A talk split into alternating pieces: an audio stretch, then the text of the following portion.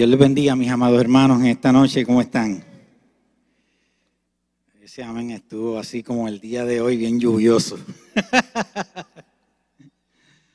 gloria a Jesús. Hermanos, ¿cómo, cómo están? Así es, amén, gloria a Dios. La Biblia dice, está siempre que. Eso es, aunque llueva, aunque no llueva. A mí, personalmente, a mí me gusta mucho la lluvia porque refresca el ambiente, ¿verdad que sí? Especialmente aquí en Puerto Rico, que hace tanto calor. Gloria a Jesús. Quiero darle la más expresiva gracias a los pastores de la casa por este privilegio y la, y la confianza que han tenido de, de permitirme en esta noche dirigirme a ustedes para traer la palabra de Dios. Así que muchas gracias, Pastor Víctor, muchas gracias, Pastor Onis, por este privilegio. Y yo eh, antes que pasar a la palabra de Dios, le pido por favor si me acompañan en oración, si son tan amables. Amén. Padre, gracias te doy por esta oportunidad que tú me das, Señor. Yo te pido en el nombre de Jesús que tú hables a nuestras mentes y a nuestros corazones, Padre. Yo te pido que tú hables a través de mi corazón y a través de mi mente. Tú conoces la necesidad de mis hermanos, Señor. Tú conoces la necesidad de cada uno de nosotros. Y yo te pido en el nombre de Jesús que tú nos hables a nuestros corazones y transformes nuestras vidas a través de esta palabra que va a ser predicada, Señor. En el nombre de Jesús. Y el pueblo de Dios dice, amén, gloria a Jesús. Amén. Eh, el pastor Onis eh, trajo un mensaje poderoso el domingo. Eh, ¿Cuántos los escucharon? ¿Cuántos escucharon el mensaje? Si usted no lo escuchó, yo le recomiendo que vaya a las redes sociales y lo escuche. Porque fue un mensaje que a mí personalmente habló a mi vida. El mensaje se titulaba ¿Y ahora qué? Creo que así era que se titulaba, ¿verdad? Yo soy malísimo para aprenderme las cosas, pero este, ese mensaje estuvo poderoso y parte de lo que el pastor Onis estuvo hablando eh, me inspiró a través del Espíritu Santo a mí en esta noche para yo traerle a ustedes una palabra. Eh, y yo titulé este mensaje, es un título muy sencillo, pero quizás muchos de nosotros no hemos entendido el el poder que hay en la palabra que les voy a mencionar en este momento. Yo titulé este mensaje Tengo un propósito. Y la palabra propósito, nosotros la mencionamos muchísimo. Y, es una palabra que muchas veces trabaja en nuestras mentes, en nuestros corazones. Eh, eh, trae muchas interrogantes a nuestras vidas y a veces nosotros no entendemos. Muchas veces pasamos nuestra vida completa desde que nacemos tratando de averiguar cuál es el propósito de nuestra vida. Y, yo lo primero que quiero decirle a ustedes es que propósito, el significado de propósito es intención, plan o diseño.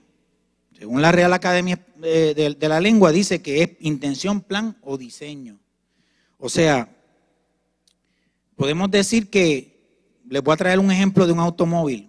Ese automóvil, eh, la compañía que quiere vender ese automóvil, lo primero que le hace es crear un plan de que yo voy a crear un automóvil cuáles son mis expectativas con ese automóvil, para qué yo quiero usarlo, en qué zona lo voy a vender, a quién se lo voy a vender, quién necesita este vehículo. O sea, por ejemplo, eh, eh, en el ejército, recuerdo que, había un automóvil que todavía se está vendiendo por ahí que se llama el Homer, y ese automóvil se creó con un propósito específico.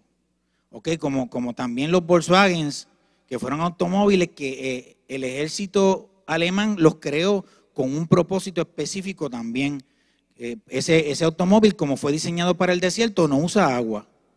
Y el sistema de enfriamiento de ese automóvil es a través del aire, de la ventilación.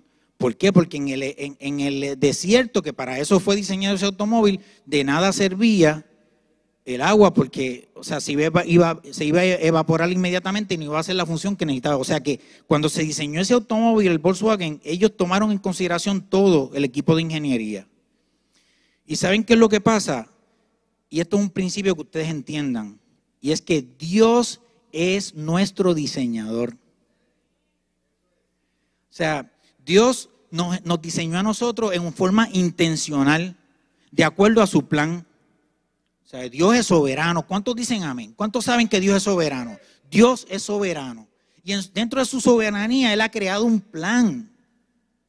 Y Él ha establecido un plan, pero es un plan para el planeta Tierra, es un plan para la iglesia y es un plan para nosotros como individuos y como cristianos. Y dentro de ese plan, lo primero que él hizo fue, cuando él creó al hombre, él, tenía un plan con el hombre. Por eso dice que los creó a su imagen y a su semejanza. ¿Por qué? Porque él tenía un plan específico para el hombre. Lo que pasa es que el, hombre no entendió su propósito y se salió del plan de Dios. Es un principio muy sencillo. Miren lo que dice Efesios 2.1. Porque somos la obra maestra de Dios. poderoso. Él nos creó de nuevo en Cristo Jesús a fin de que hagamos las cosas buenas que preparó para nosotros desde desde el principio del mundo. O sea, desde tiempo atrás. O sea, hay un plan perfecto para tu vida que Dios diseñó desde el principio del mundo, desde mucho antes que, que, tú nacieras.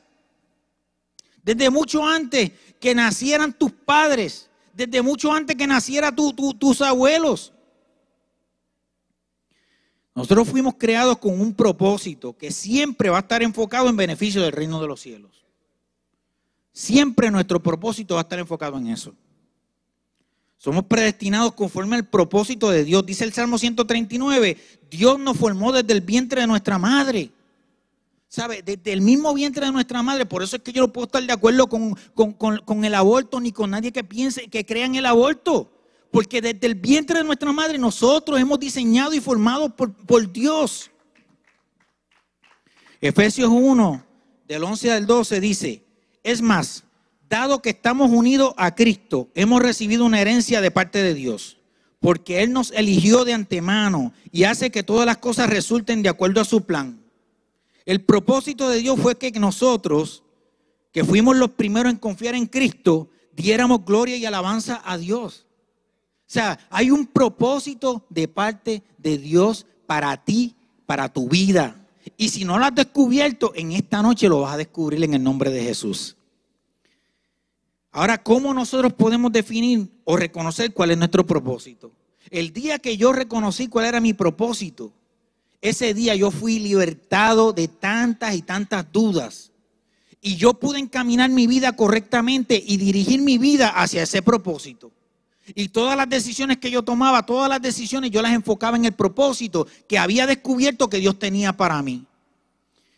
¿Cómo podemos definir o reconocer cuál es nuestro propósito? Lo primero es que tenemos que hacer un inventario de cuáles son nuestras habilidades, cuáles son nuestras destrezas, cuáles son nuestros intereses, cuál es nuestra personalidad, cuál es nuestra historia, cuál es nuestro desarrollo sociocultural y conocer cuál es nuestro temperamento.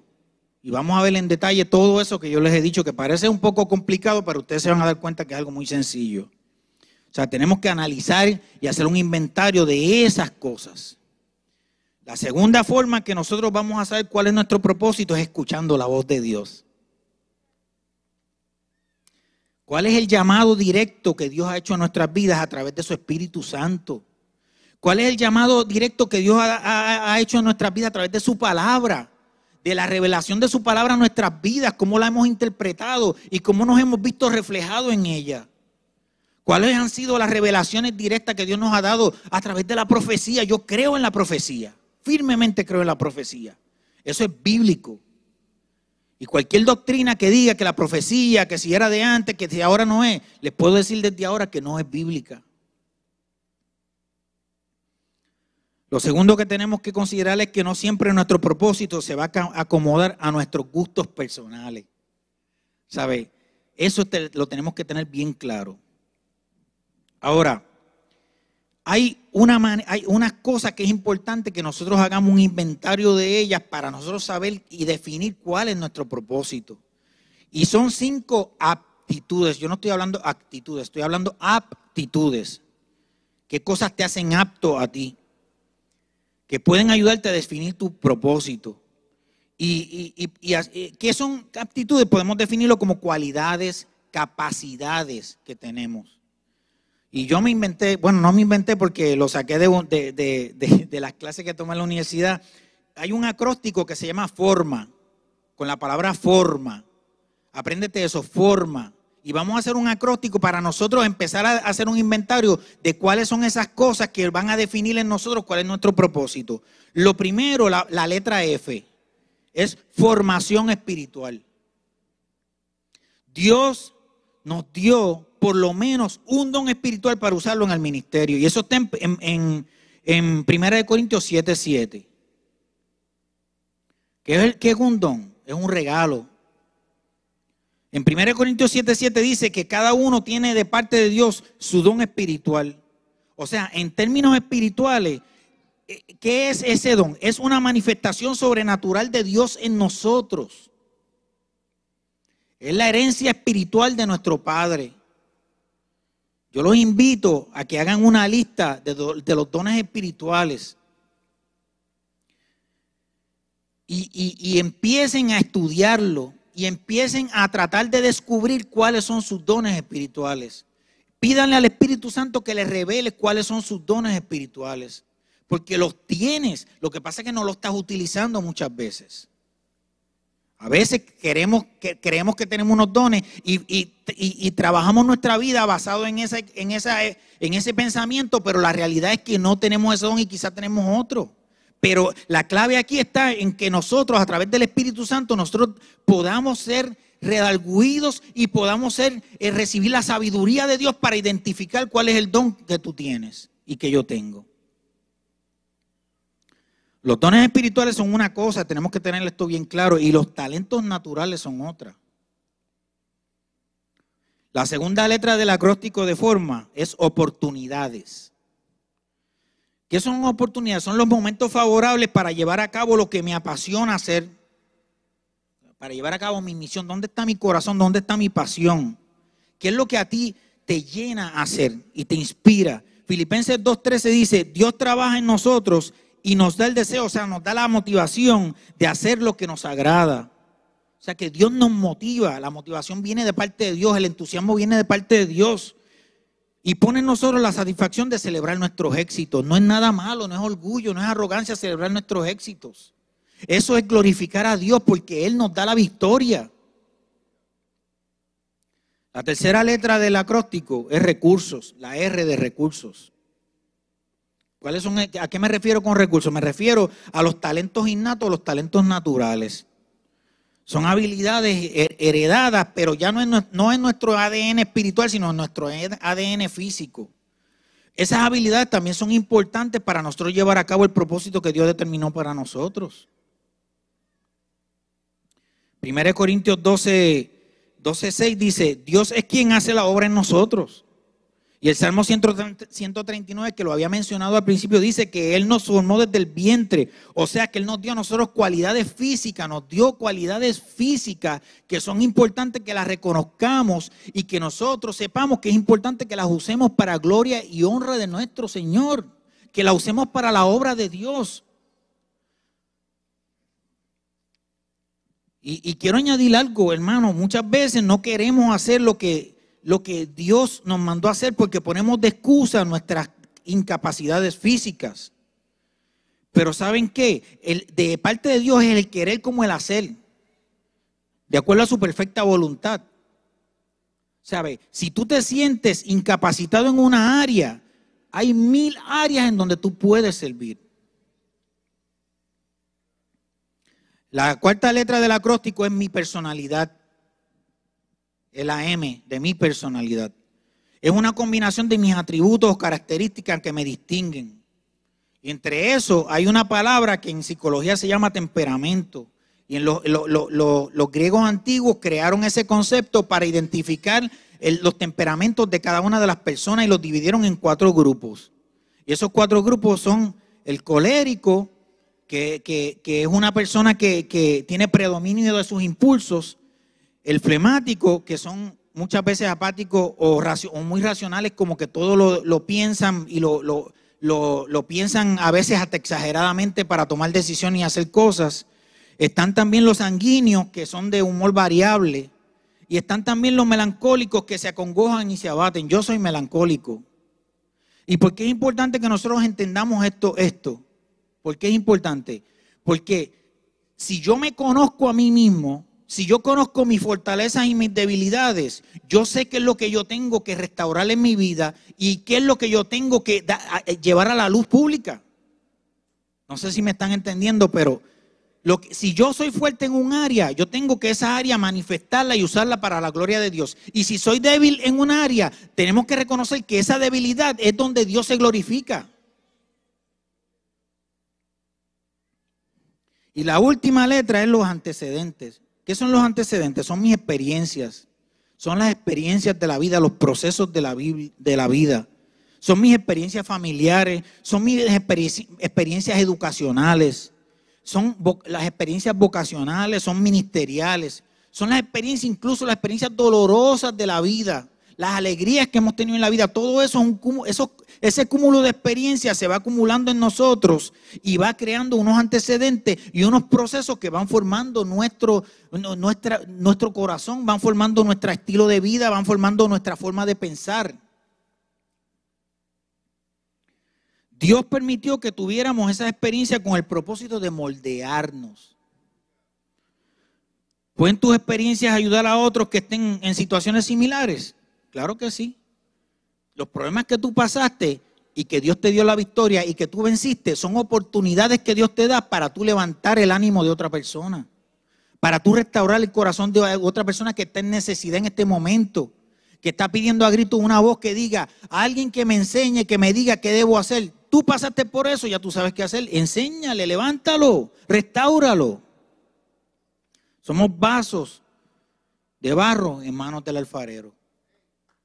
Y esto es bien importante que lo tengamos, hermano. Porque un vaso de barro no puede resistirse a las manos del alfarero. Porque va a salir defectuoso. Si es necesario que Dios nos rompa y, reforme nuestro estilo de vida y transforme nuestra mente, transforme nuestro corazón y transforme nuestra alma, vamos a permitir que el alfarero por excelencia transforme nuestras vidas. Démosle la oportunidad a Dios para que se manifieste en nosotros.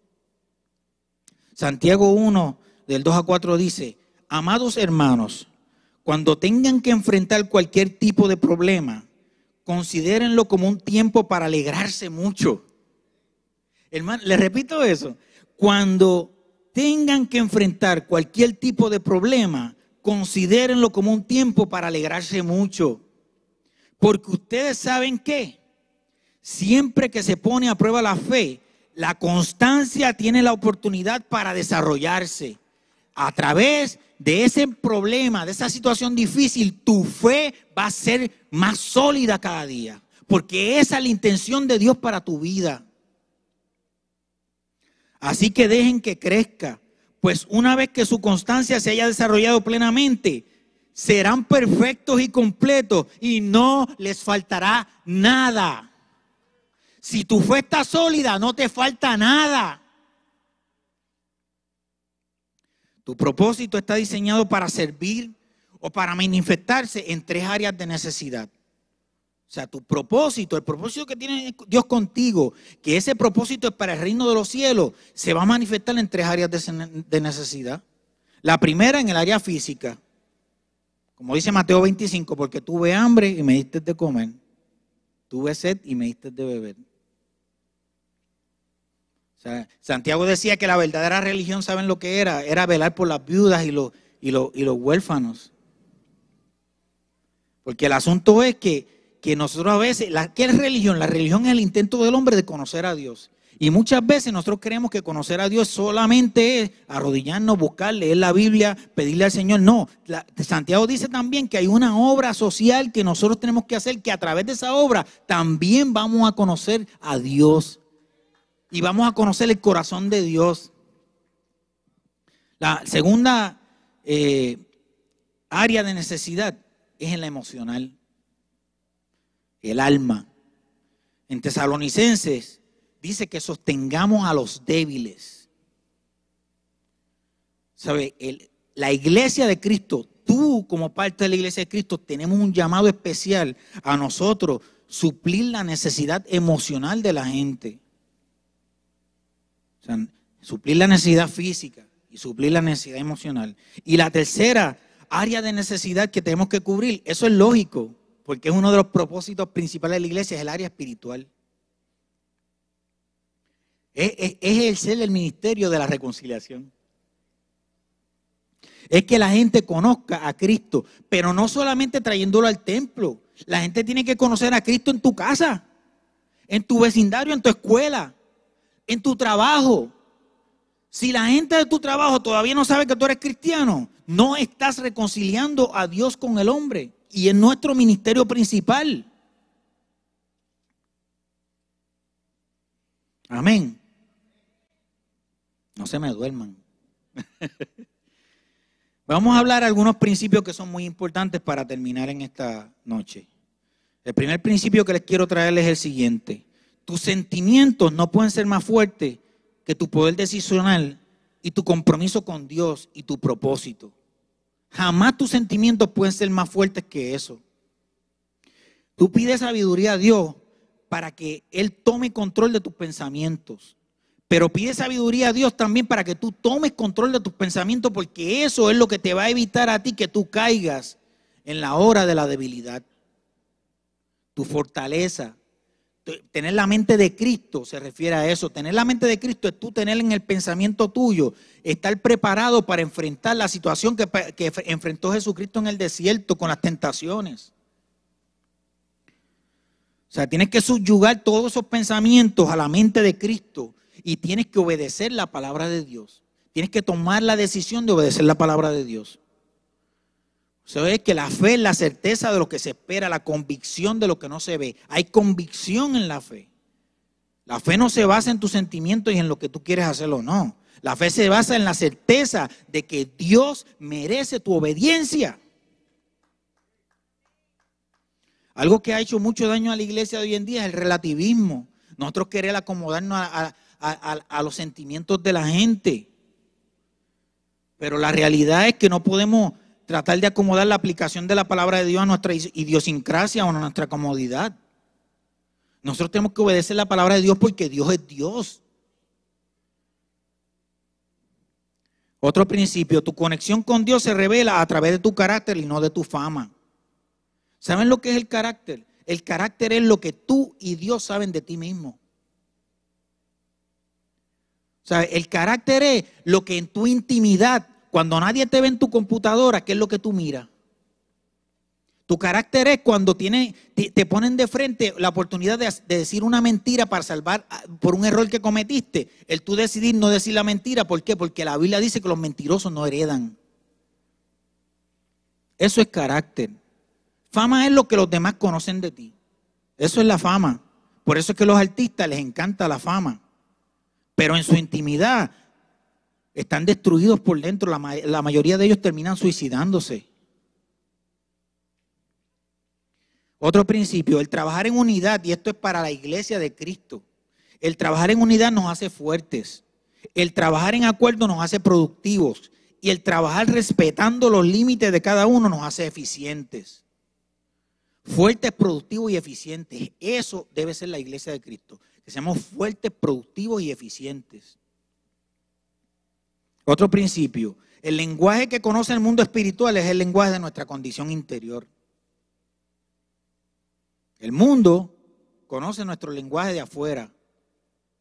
Por eso es que la religión en tiempos pasados este, hizo tanto daño a la gente porque se enfocaron demasiado en lo que la gente veía de ellos, pero no se enfocaron en su interior, que eso es lo que es Jesucristo, eso es lo que Dios, eso es lo que el Espíritu Santo quiere transformar en tu vida, tu interior, para que se refleje en tu, en tu exterior. Otro principio, lo que impartimos es importante, porque si estamos afectando solo el mundo físico o del alma, vamos a mover emociones, pero nunca vamos a provocar una transformación espiritual permanente en la gente. Y le voy a decir esto en blanco y negro. ¿Qué estamos impartiendo nosotros cuando nosotros ministramos? ¿Qué impartimos? O sea, estamos impartiendo emociones, sentimientos, estamos moviendo las emociones o en verdad nosotros estamos provocando una transformación espiritual permanente en la gente. Para nosotros provocar una transformación espiritual permanente en, la gente, nuestro propósito tiene que estar conectado al propósito del Padre. No puede ser el propósito que nosotros nos hayamos dictaminado obedecer. O no puede ser lo que nosotros querramos hacer y punto. Tenemos que estar conectados a lo que Dios determinó para ti.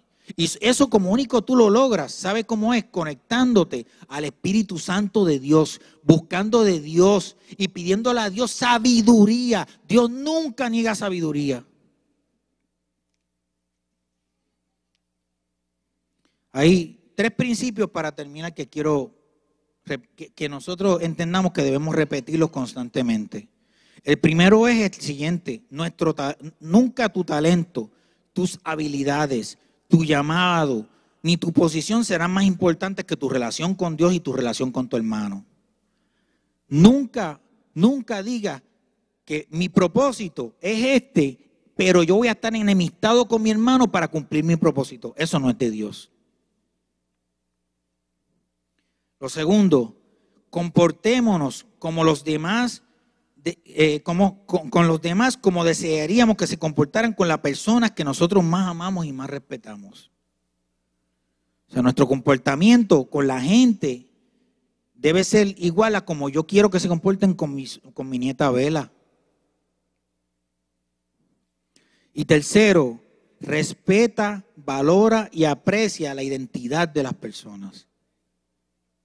Y recuerden siempre que nuestra identidad está en Cristo. Nuestra identidad está en Cristo. Para terminar, yo les voy a, leer este versículo. Josué 1.9. Ya te lo he ordenado. Sé fuerte y valiente. No tengas miedo ni, te, ni desmayes. Porque el Señor, tu Dios, te acompañará donde quiera que vayas. Hermanos, repitan eso conmigo. Yo, yo les voy a pedir por favor que se pongan de pie. Si tú tienes dudas de cuál es tu propósito en Dios, yo te pido que analices tu vida, a un, análisis. Pídele a Dios sabiduría, dile, Señor, voy a hacer un inventario de mí. Y yo voy a actuar con valentía confiando en lo que tú me has prometido. Me has dicho que sea valiente, que no tema ni desmayes. Y, no, y desmayes. ¿Por qué? Porque tú estarás conmigo. Señor no te va a abandonar nunca. Nunca te va a abandonar. Dios no te va a dejar desamparado. No te menosprecies. Echa a un lado ese, espíritu de, de conmiseración de ti mismo. Deja ya de estar diciendo que eres menos, de, estar degradando tu vida de esa manera. Tú eres un hijo de Dios, eres real sacerdocio, pueblo escogido, nación santa.